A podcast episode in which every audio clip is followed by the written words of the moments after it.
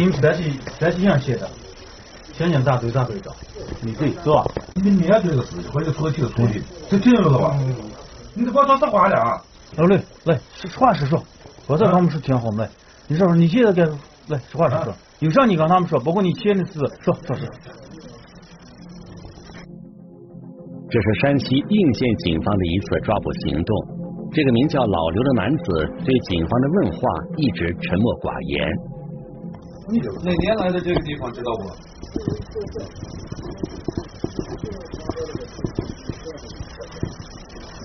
他们可以说话少了吧？俺记得都什么记得？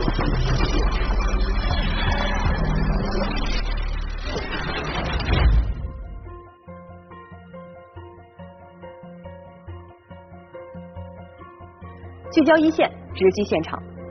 被抓捕的嫌疑人自称刘志强，应县警方已经找了他二十多年。对于民警的到来，刘志强有些意外。他强调自己是当地人，一直生活在内蒙古鄂尔多斯市达拉特旗。不过，民警还是从他的话语中听出了应县口音。那么，民警口中希望刘志强面对的事情究竟是什么？一起进入我们今天关注的事件，了解它的来龙去脉。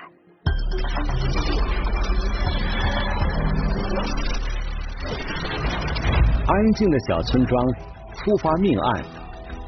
人们家门都不敢出了，说不有有抢自行车了之之类的话。亲人遇害，家属却神秘消失。一般这个人消失了，对于我们刑警来说，他就是有重大作案嫌疑，或者说他也遭遇不测。积怨一线正在播出。一九九四年一月二日清晨时分，村民老张在赶集的路上看到了一些异样。走近后，他发现是三名被砍伤的女子。第一就是我亲眼看到的，咱还是不知道谁开的。从现场来看，其中一名女子似乎跟人有过激烈搏斗。操，我们这你看那个牙树了，而且看像这么粗这么长的牙骨管，那个那个死那个女的手拿扎。在这名女子不远处，还躺着一名受重伤的女子及一个小女孩。这是也破。他是看着这个鼻子豁出出出气，我说破烂血块，他不再砍下三个，这就我我认为这个人还活着，我说赶紧救治这个人。老张把人送到医院后，立即向当地警方报了案，确定是两死以上，一个大人，一个小孩，呃，已经确认死亡了，还有一个打人身受重伤。当地出现两死一伤的重大刑事案件，这在村子里引起了轰动。那个时候一到晚上就不敢出门了，就害怕这个啊，当时嘛，这个心里比较就嗯想的比较天真一点嘛，想着别跑过来再伤害到自己了。由于案情重大，警方立刻成立了专案组侦办此案。通过现场勘查，一枚清晰的脚印引起警方注意。从脚印来分析，呃，作案的人应该是二十到三十岁之间的呃青年男性，身高大约在呃一米七左右，初步分析体重体重一百四十斤左右吧。不仅如此，技术人员还从现场提取到一根带有血迹的木棒。发现这个死者和伤者身上有这种呃锐器的劈砍的痕迹，那个手指头手指头就绕绕这个皮肤就虚下虚下一一一小指血汗啊，那那个面部就分辨不清了，已经看的血肉模糊。技术人员初步判断，嫌疑人使用了斧子之类的锐器，对被害人发起了突然袭击。他那个手指头为什为什么就削下去了？就是砍他头部的时候，他用那个手遮挡了一下，就把他那个手指头就砍下去了。除此之外，技术人员还在现场发现了自行车轮胎印记。根据轮胎印记分析，民警大致判断出嫌疑人的逃离方向。就他那个逃跑方向楼梯样，就是从那个向那个现现场的北北面方向就逃跑了啊，我们就从那个野路野路往北往北找这个寻找这个目击证人吧。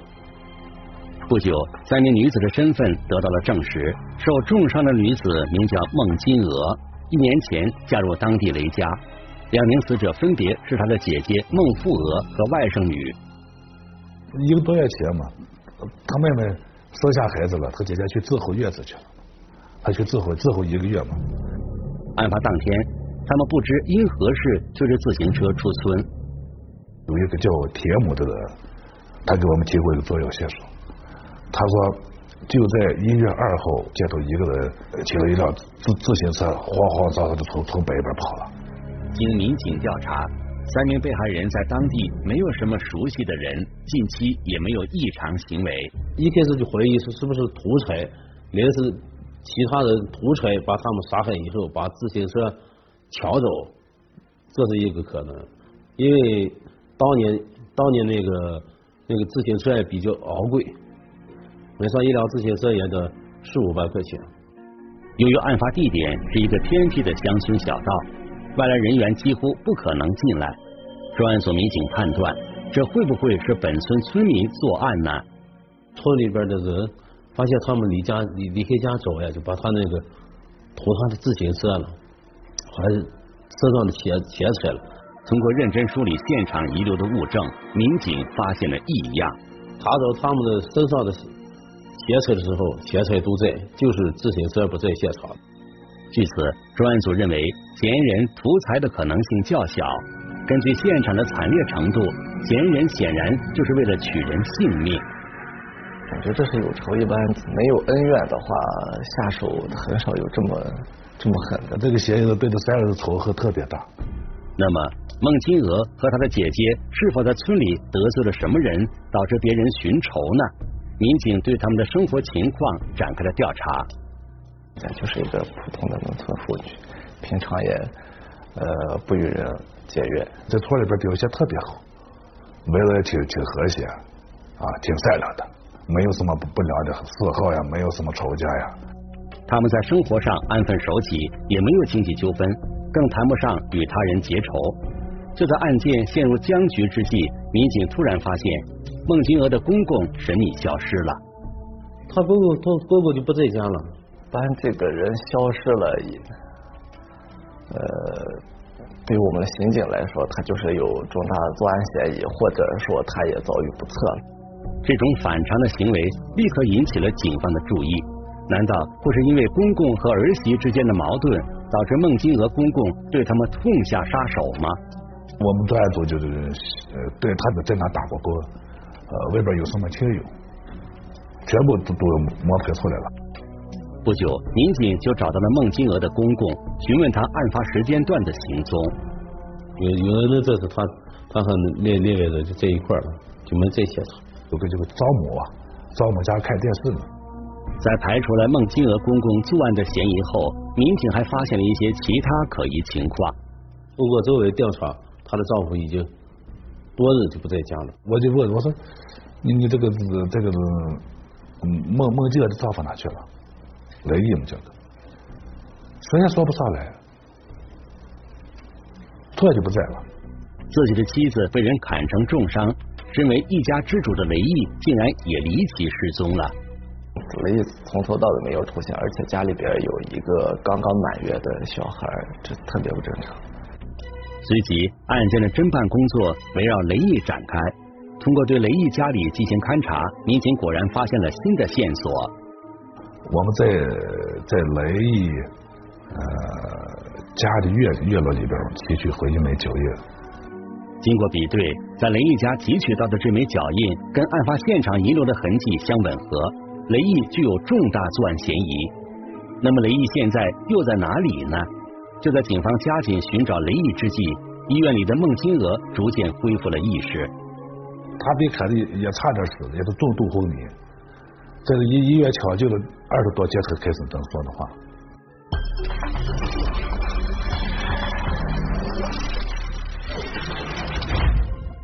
孟金娥苏醒后，明明确确的告诉警方，行凶的人就是她的丈夫雷毅。作案之后，雷毅就消失的无影无踪。专案组民警费尽周折，也没有找到一张雷毅本人的照片，连他的体貌特征也是从村民口中拼凑而来。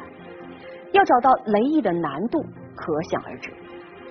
雷毅跟几名被害人本是亲人，他们之间产生了怎样的怨恨，又起了怎样的冲突？警方该如何找到雷毅呢？我们来听听本案涉及的相关各方声音，解开疑问，还原真相。行凶成谜，嫌疑人生死未知。可疑男子反常的行为，他是否就是警方要找的人？积怨一线正在播出。雷毅逃亡后，一个难题摆在了警方面前，民警对他的样貌知之甚少，该如何在茫茫人海中找到这个人呢？案发那年，我们我们就回学校啊，从村委会，从他家里边找他的雷毅的照片，一一张照片都没有。人家这个雷毅这个平时不爱照相，照相那个学校都照照照那个学学生这照片了，人家宁愿不办学生证也不照照片。案件自此陷入了僵局，专案组民警只能寄希望于他的家人能够提供新的线索。我们一直没有在放弃他的抓捕，每年都过个中秋节、过年去他家，每年都去，每几乎每年都去。过年，就是我们去他家，就是门牌都在守候。嗯，要让别人去他家一百年的心思，观察他家有没有事有他弟弟回来没有？这个也没有发现。不仅如此，雷一家人对民警的到来似乎很是抵触。家人，人家人一意思就是说是和我们一直没有联系，我们也不知道他的死活。他就马上就调转话题，和你说说其他问题。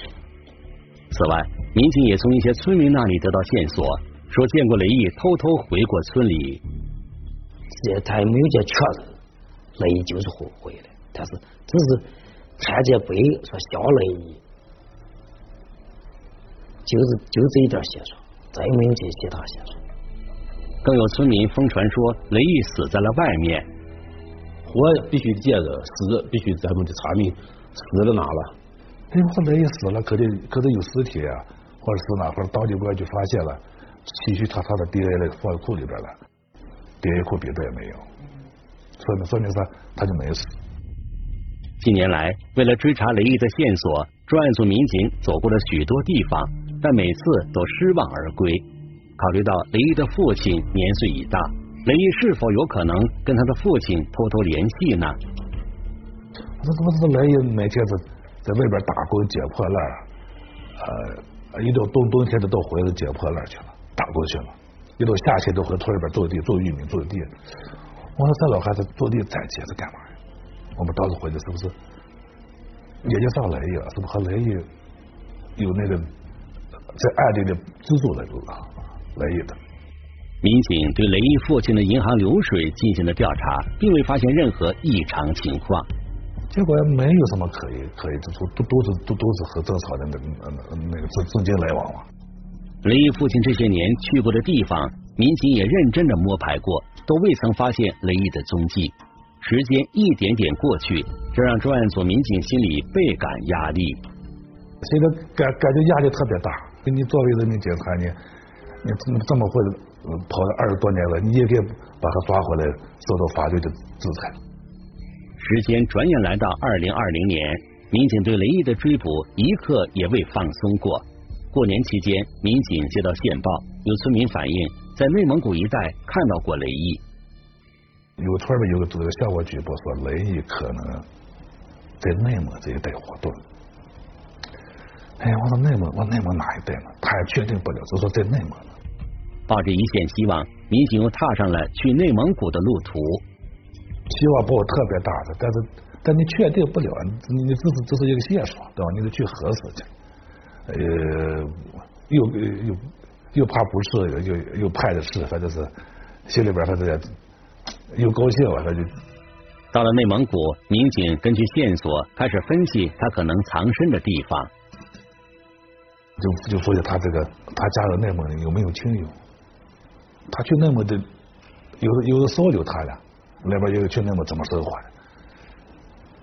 完了分析以后呀，没有什么多很大的价值。就在民警心灰意冷，准备离开内蒙古之际，一位民警的一句话让案件重燃了希望。这位民警发现雷毅的大姐曾去过内蒙古，就雷毅的大姐经常内蒙的电话号联系的。这个电话号换，经常换。前期走访的民警也了解到，雷毅跟大姐的关系非常好。大姐从小，呃，可能是父母亲忙的时候，也都是由大姐负责看护雷毅，和大姐的感情特别特别好。和他的二姐因为性格不合，感情就掰。据此，民警分析，那些经常变换的电话号码。他们背后的主人极有可能就是雷毅，那么他现在又藏身哪里呢？民警决定对村民提供的线索进行再次核实。他们的内蒙那个村吧，它比较小，就是几户一个村，几户一个村去摸排。呃，他要去摸排去了以后说，说但是有一个人叫叫个刘志强，这个人，但是不是本村人，说在说说在在这个后说呃十多年了。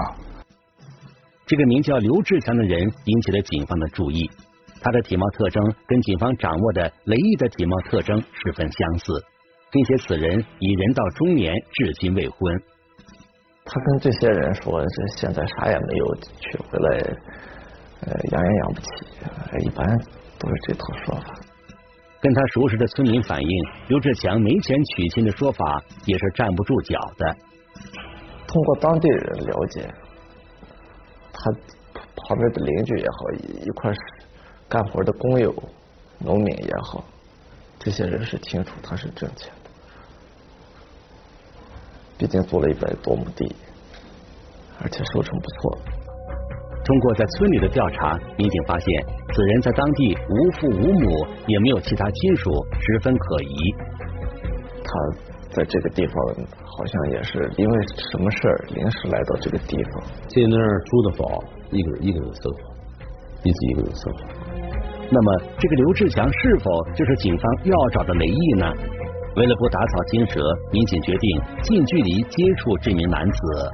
我们就让村干部啊，还有留上我们一个一个一个一个民警化妆的，化妆成一个村民，呃，去他家就呃假装去借东西去了。偷偷的拍了一张照片，专案组民警立刻将该照片传回山西应县，让孟金娥和死者家属辨认。我们立马就让他那个老婆孟孟金娥进行辨认。孟金娥发过去以后，给我发的第一条语音就是哭。我问你，我问你为什么要哭呢？他说就是他。至此，民警确定这个刘志强就是雷毅。就在警方准备对其实施抓捕时，雷毅出现一些反常的行为。发现他从他那个存折里边陆陆续续取了十一万多，大概十一万五千块钱的样子。再有最长五六天，这个钱从这里边的现金就全取完了。此外，民警还发现雷毅有向人放贷的情况。近期，雷毅除了把存折里的钱全部取出来，还在向贷款人催债。他还正在向。呃，有借贷关系的这些人收账。难道是警方的行动惊动了雷毅？他打算取现后逃离内蒙古吗？根据之前的调查，民警认为这种可能性非常大。他换了三处地方，他今年换一处地方。他换地方，一换地方，他又可能换了另一个身份。内蒙古达拉特旗就是他待过时间最长的地方。为了防止雷毅再次潜逃，专案组民警决定对其实施抓捕。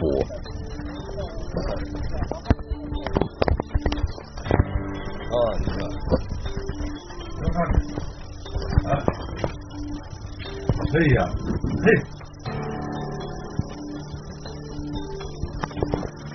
被警方带走前，他向民警交代了自己藏在桶里的东西。包多少？七，多。三十万，慢慢开车吧。有太监太监，我没说啥。我丢了你们给给给对对对，你不拿拿出来数数数数给带，对。这四万块钱，对，这这这几万，两万，那六万，那那几万。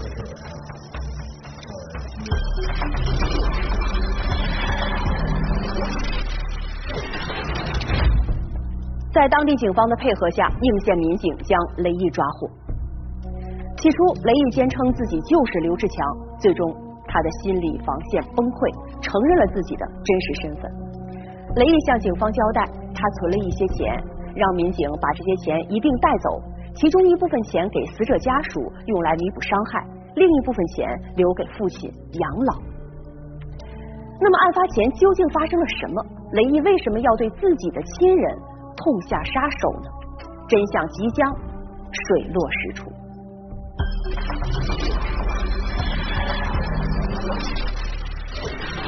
突然的离家出走，究竟因何事起纷争？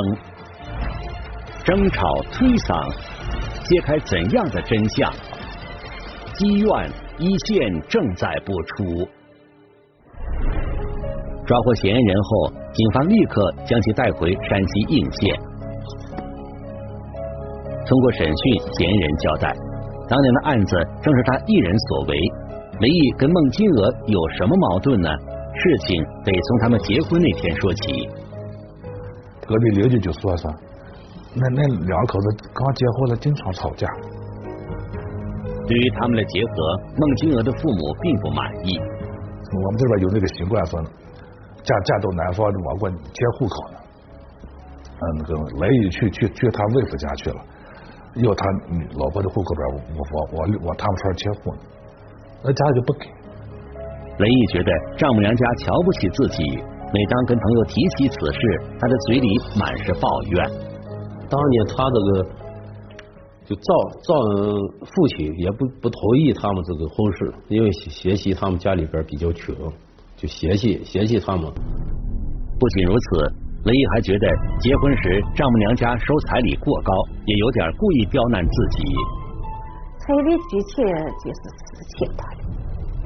这些刁难语气和嫌弃眼神，慢慢积聚在雷毅的心里，让他本不开朗的性格变得更加沉闷。你二婆子也不知道，不知道儿媳妇咋想的。性格比较古怪，就是你看不起我，我但是。必须也不愿意跟你多说，但是我的行为啥的，我要就表现出来比别人强。妻子娘家人的讽刺挖苦，深深伤害了雷毅的自尊心。他把这些愤怒和不甘都发泄到孟金娥身上，而只要双方一发生争吵，孟金娥就会躲回娘家。妻子那边的娘家人的，就是打打一次架就回去了啊，不回啊，拿点钱。啊，这小哥就又回去了，再再再打架，再吵架又回去了，这这小往回搬的时候再拿点钱，就又搬回去了。这加剧了雷毅和孟金娥娘家人的紧张关系，同时也让雷毅变得更加爱钻牛角尖，做事容易冲动。通过这方面来分析，这个人雷毅这个人个性比较内敛，但是往往是这种人。负面情绪，呃，在心中积攒下来，不容易往出抒发。后来，雷毅的性格变得愈发不可琢磨，心胸愈发狭隘。婚后一年，孟金娥就给雷家生下了一个女儿。因为母亲去世的早，雷毅就提议让孟金娥的姐姐过来伺候她坐月子。之后，他妹嘛，说是雷毅的女儿。孟金娥的姐姐来到雷家后，慢慢的跟雷毅发生了摩擦。这雷毅的体检看不起雷毅，认为雷毅没有本事，看不起雷毅。在这个在他之后月子的时候啊，就是出言不是很和的，就对他进行这个无端无端的指责，说家穷一天不务正业，怎么怎么着，说妹妹跟着他。吃尽了苦头，这一些的放弃话吧。有时妻子也会跟着挤兑雷毅几句，这些都让雷毅心里产生了怨恨。是一个从小积累到大的过程吧。呃，孟福娥他有一个起一个激化的作用。雷毅本身可能是相对于他们孟家这个家庭，可能一开始就有种自卑感吧。雷毅就说了，说是他以前就写我咋写我那啊，就拿那个言语就在言语上就摔打这个雷毅，雷毅就比比较和和和生气。案发前一天，雷毅跟孟金娥的姐姐因为清理炉灰的事发生了激烈争吵。家里边那个坐月子挨着瘤子，挨着瘤子瘤子噎了，就是那个大爷说了，这瘤子噎呀，你不管，倒到瘤子了什么的。就就家里边生那个土炉子，炉子炉子冒烟了，意意思，他那个七姐就说他了，不知是呃刘头穿了，不知是啥情谊，好像是我二姐就给咱俩没给他。争吵那天，孟金娥的姐姐就威胁要带孟金娥回娘家，这可能已经惹恼了雷毅，但他并未表现出来。意意思你再从哪找一个不不不比他强的人，意思你再外再找一个不比他比雷毅强。案发当天，雷毅早早的外出干农活，等他回家后，发现家里只剩下正在哭闹的孩子，而孟金娥他们不见了踪影。一股愤怒的情绪瞬间占据了雷毅的心头。不管你了，我就跟跟你基本上是。离婚那种感觉，离家出出走就不管你了。他心里边本来就自带情绪，本来就有点这个负面情绪，小孩子这一哭，他这个愤怒的情绪就更加旺盛了。他立马抄近路去拦截孟金娥等人，双方爆发了激烈的争吵。和他的那个妻姐就吵起来了，为这个事情，意思是，嗯，你回回吧，反正四门是要走了。啊，跟你过得也没意思，就嫌他窝囊，你窝囊，你就窝囊，也弄不回个钱。他老婆要找，他懒，说你别找，有孩子呢，儿下那么那那么小，我怎么办？我一个男大男的怎么看看看小孩？那孟金娥他说，据雷一讲，孟金娥说不行，我我就说我不和你过了。看到妻子的态度，气急败坏的雷毅就威胁要砍死他们。随后，他立即返回家中，随身携带了斧子后，再次追上他们。就雷一脚说是，呃，他他拉到他老婆不要走，完完了他他他那大鱼子吧，就是孟孟孟福娥把他推了一把，他这可气了。这一推让雷毅彻底丧失了理智。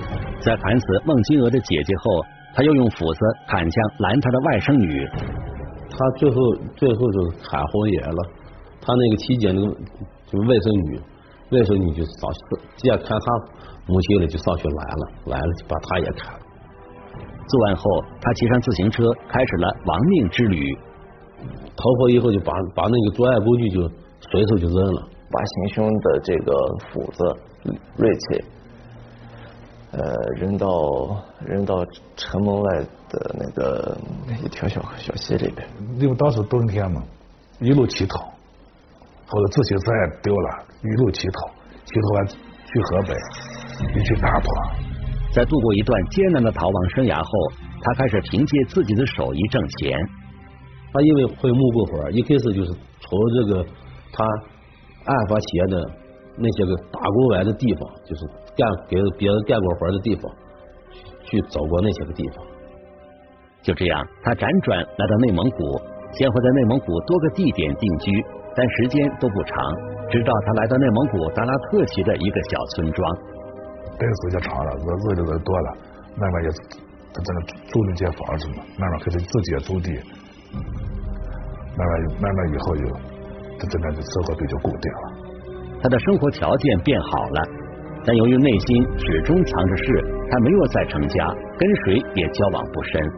他说他怕算了，只是默默无闻，就是干活。他就不想去说这些，怕说了母句嘴，说了自己是头发，别个经常抓。这些年，他拼命的挣钱攒钱，省吃俭用，主要是为了证明一件事。有一些肯定是被抓了，但是我必须给他们证明，就是我来意不窝囊，意思我不能不窝囊，我能挣这么多钱。然而，再多的钱也无法挽回逝去的生命。雷毅对生命的漠视，对家庭琐事耿耿于怀，才导致了悲剧的发生。这些年来，孟金娥的姐夫一直生活在痛苦之中，他想不明白雷毅为何连自己的女儿都不放过。这个小孩太小，说是小孩对自己有什么仇恨，不至于对加到小孩头上。本来他会有一个幸福的家庭，而这些都被雷毅给毁了。我跟他妻子女儿，那样不来。当年他没想到自己的妻女竟会一去不复返，至今他都对雷毅充满恨意。直到警方通知他说雷毅抓住了，他才有些许安慰。我高兴，咋说是我就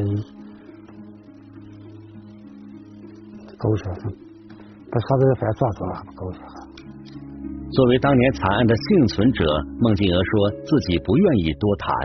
一问到这个案子上面的问题，他就好像那个精神上头，他就刻意的就回避了，不是记不起来了，为啥也想不起来，伤害太深了。孟金娥身上的疤痕像是在诉说当年发生的惨剧。现在还难受吗？难受我就撒药了。那心理上有什么负担吗？能给说一下吗？那负担肯定是有的。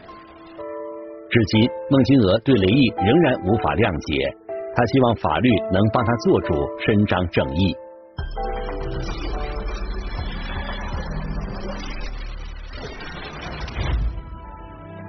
对过去的所作所为，雷毅满心懊悔，想做出补偿。对于自己的父亲，雷毅感到亏欠。可以说，此刻的雷毅和行凶时判若两人。那么该如何剖析雷毅当年的行为？我们来听听中国政法大学马挨教授的解读。这起案子呀，其实十分的惨烈，应该说属于最典型的亲密关系犯罪。他如何能够下得去手？他在做决策的时候到底怎么想？是我们犯罪心理学最关心的。他有明显的性格缺陷，那么这个性格缺陷呢？它容易导致一个人出现负性情绪的积累，而情绪积累到一定程度，最终会成为积怨。这个积怨呢，有点像火药桶。雷毅他性格上的缺陷表现在哪儿呢？一个是低自尊，一个是敏感，一个是偏执，一个是防卫性特别强。其实，在生活当中，性格上的缺陷，尤其是这种偏执啊，它往往会。把别人往坏处想，这种情况在我们许多由于家庭矛盾、家庭纠纷而出现的亲密关系犯罪当中还是比较多见的。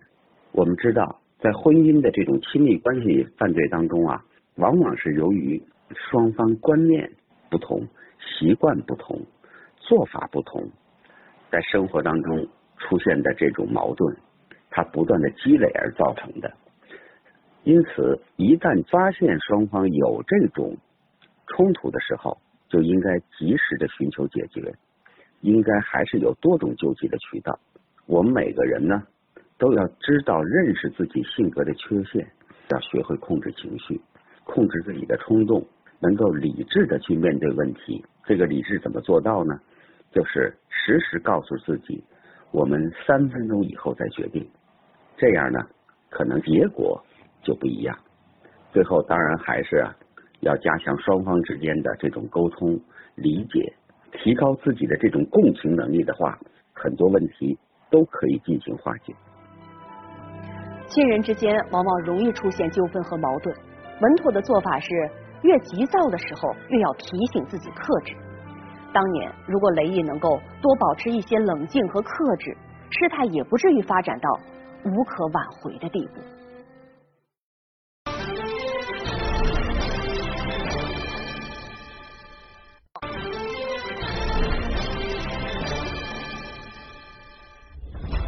如果您想了解更多的法治资讯，可以在微博中搜索“一线”，关注我们的官方账号。这里是一线，我是琪琪，下期节目再见。